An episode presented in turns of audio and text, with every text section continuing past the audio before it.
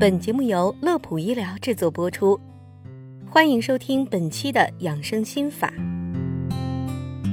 眼下正值感冒高发季，有不少朋友在感冒期间会选择服用维生素 C 来治疗感冒。那么，维生素 C 对于治疗感冒真的有用吗？每次又该补多少呢？今天的节目当中，我们就来一次说个清。首先，我们先来认识一下什么是维生素 C。维生素 C 是一种水溶性维生素。如果我们身体内缺乏维生素 C，那么最典型的症状就是可能会引起出血，比如说刷牙时口腔黏膜或牙龈的出血。另外，还可能表现为倦怠无力。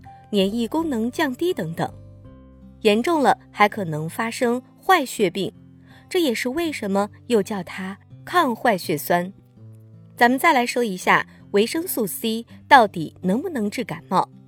其实关于这个话题的讨论和研究已经持续了多年。然而近期的一项研究结果显示，每天额外补充大于一克的维生素 C。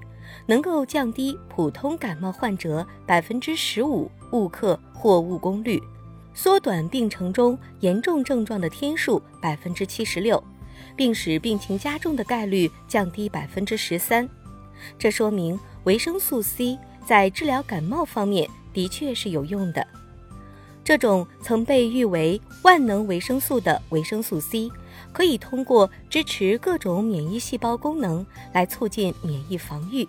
增强抗氧化能力，增加机体抵抗力和抗炎症反应，多方面来帮助我们对付感冒。由于维生素 C 是水溶性维生素，所以很容易流失。那我们怎样才能避免它的流失呢？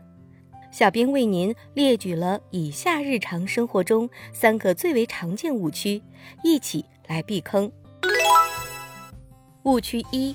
补充维生素 C 越多越好，长期过量服用维生素 C 可能会出现一系列的不良反应，比如消化不良、恶心、腹痛、腹泻、肾脏功能受损等等。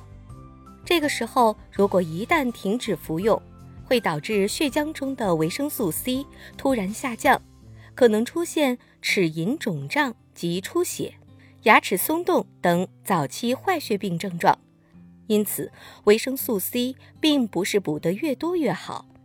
根据我国《中国居民膳食指南》二零二二中，维生素 C 的推荐摄入量为成人一百毫克每天，孕中晚期的孕妇为一百一十五毫克每天，而哺乳期女性要增加到一百五十毫克每天。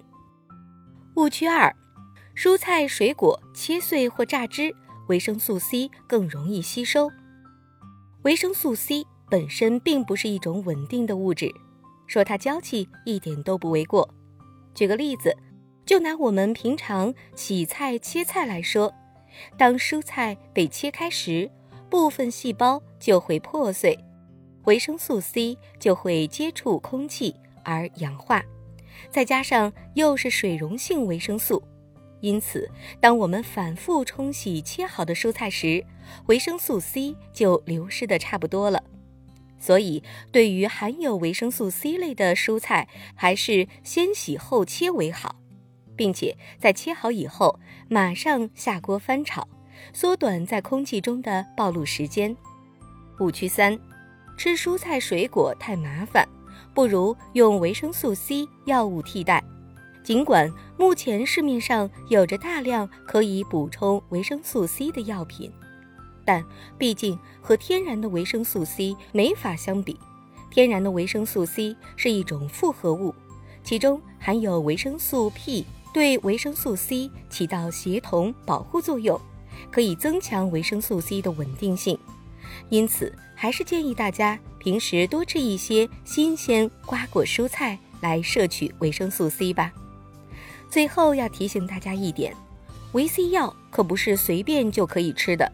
除了要避免与异烟肼、链霉素、青霉素等等药物一起服用以外，一些患有痛风、糖尿病、胃肠道溃疡、肾功能不全等疾病的患者也一定要慎用，以免加重病情。好了，本期的内容就到这里。乐普医疗健康调频，祝您生活安心，工作顺心。记得点击关注，我们下期节目再会。